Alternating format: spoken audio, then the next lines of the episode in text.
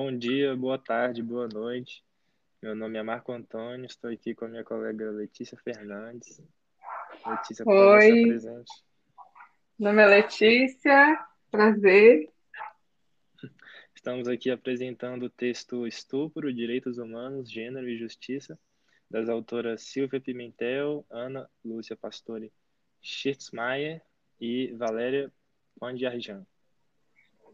É... As três autoras elas vão falar um pouco sobre essa questão de gênero, sobre um estudo empírico que elas realizaram sobre é, o estupro de mulheres no Brasil é, e sobre algumas conclusões que elas é, construíram a partir de, dessa pesquisa acerca é, de alguns, alguns membros é, do sistema de justiça brasileiro e qual é uma, uma possível é, um possível caminho de se resolver esse problema estrutural do Brasil. Então, elas vão iniciar o texto é, relatando um pouco do que motivou elas a fazer essa pesquisa, que foram algumas conferências internacionais é, realizadas na década de 90, é, que 80 e 90, elas relatam que foi uma década após a década da mulher declarada pela Organização das Nações Unidas e que elas acharam significativo fazer esse estudo para ver como qual foi um pouco o impacto dessa desse ano da mulher e como que a questão de gênero estava se desenvolvendo no Brasil uma década depois. Então elas iniciam o texto é, fazendo esse redimensionamento dos direitos humanos, né?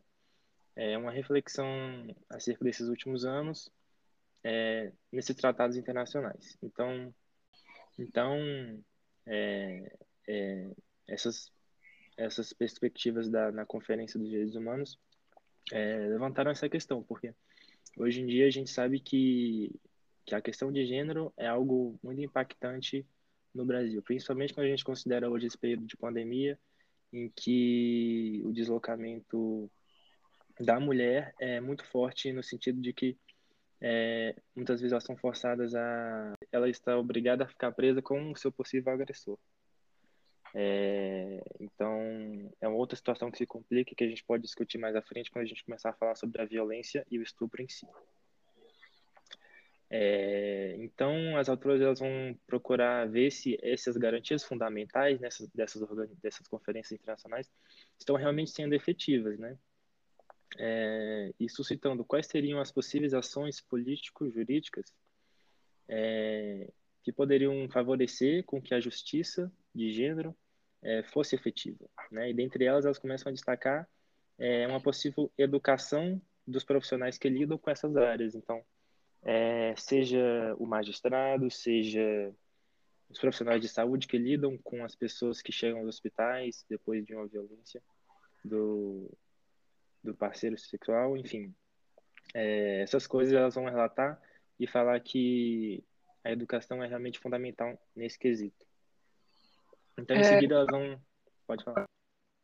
É, e eu acho que essa questão dos funcionários também é muito complicado, porque pensando nas estruturas de poder, né, daqui do Brasil, homens são predominantes. Então, eu acho que, de certa forma, isso afeta um pouco o direito das mulheres, né? Que a gente vê muito, muito estereótipo de que, por exemplo, no caso de uma vítima por estupro, ela tem que ter uma certa, um certo jeito de ser, tem que ser recatada, tem que estar, por exemplo, com uma roupa comprida, porque se a roupa estiver curta, isso já é problemático para eles. Então, é muito complicado essa questão da educação.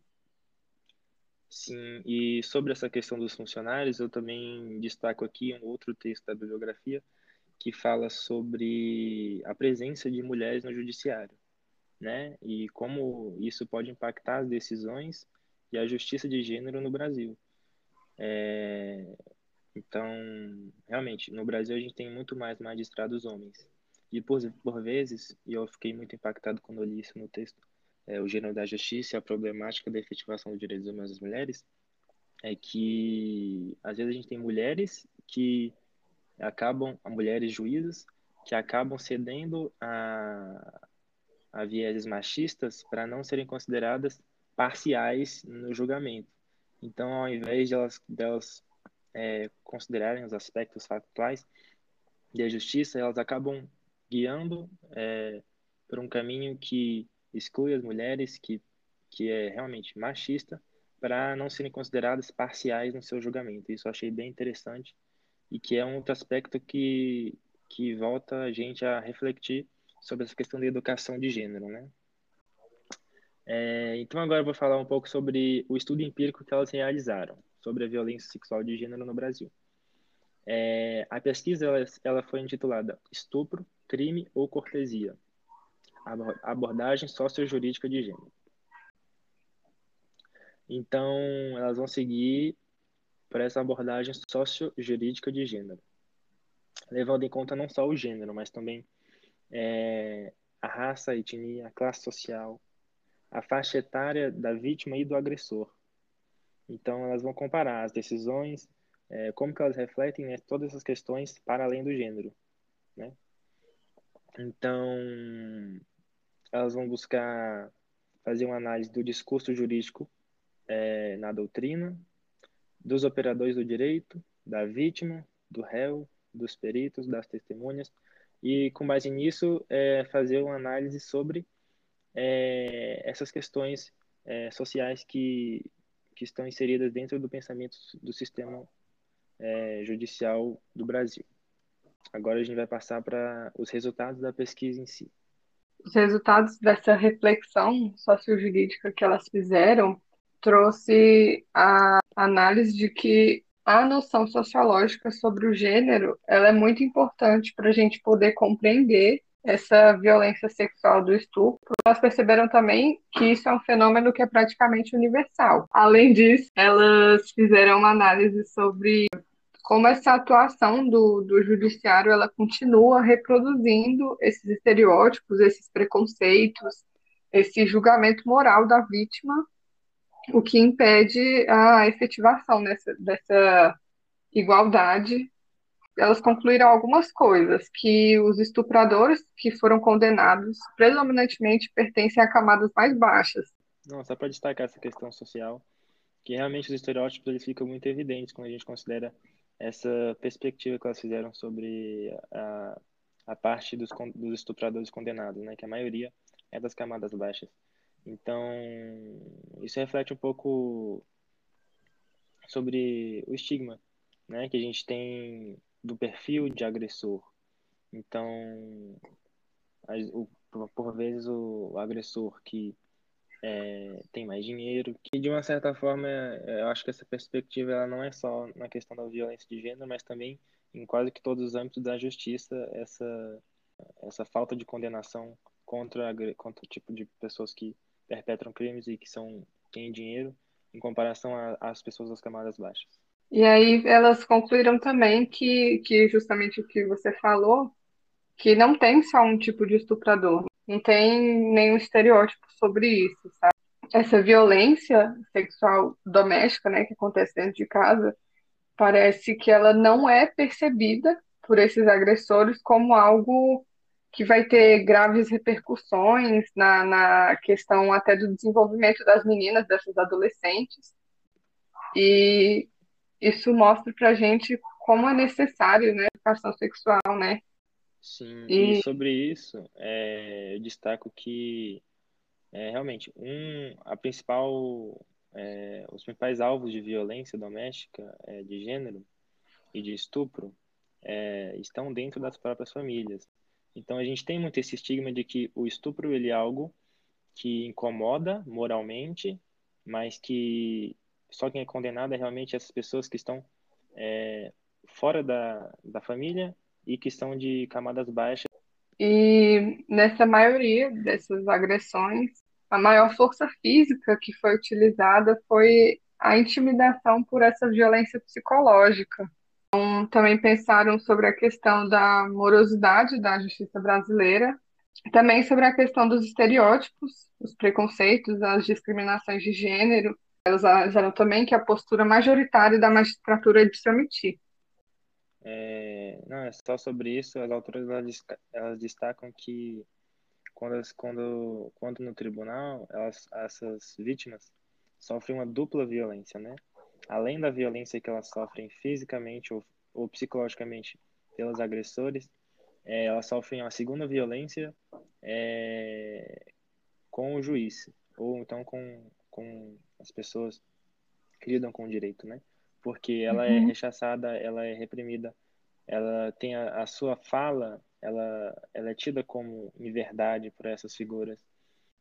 As próprias vítimas e os defensores acabam por reproduzir nas suas alegações modelos tradicionais patriarcais. Né? A gente pode dizer que é uma tentativa de ganhar o caso, só que no caso isso só reverbera a continuidade desse estereótipo, né? Então a gente acaba entrando num looping assim, e a questão não se resolve.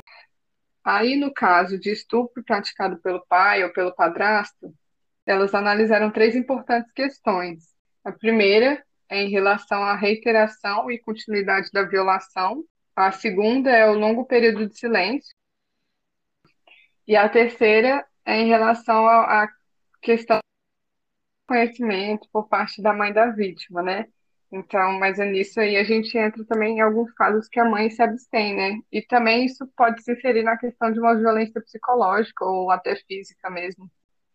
Então, também elas perceberam que a questão do inquérito policial se revelou muitas vezes sem nenhum valor para a magistratura, o que é muito triste porque esse é o, querendo ou não, na maioria das vezes, esse é o primeiro contato que a mulher tem com, a questão da ocorrência do delito, né? Então ele já escuta de primeira mão as primeiras versões do que aconteceu, então provavelmente de um jeito mais espontâneo, que faz com que acabe com a imagem e a legitimidade da instituição policial elas falam sobre dois processos. Citam uma experiência que foi vivida por Viviane Clarac, as dificuldades que ela teve nesse que foi dos 5 aos 15 anos dela, que ela foi estuprada repetidas vezes pelo seu pai, que era um homem que estava bem posicionado socialmente. Eu vou ler um pedaço aqui. Eu cresci com medo. Medo de que qualquer um viesse a saber. Medo de ser deformada fisicamente. Medo de ficar grávida e medo da ideia de que se um dia eu contasse a vocês, minhas colegas, eu seria rejeitada, porque eu seria considerada uma viciada, um ser bizarro, horrível e sujo, que viveu uma merda impensável. Então, nisso a gente já percebe como a vítima se coloca no papel de culpada, né? Isso acontece muito. Então, fica aí para a gente refletir sobre essas questões. Então, tchau, gente. Muito obrigada.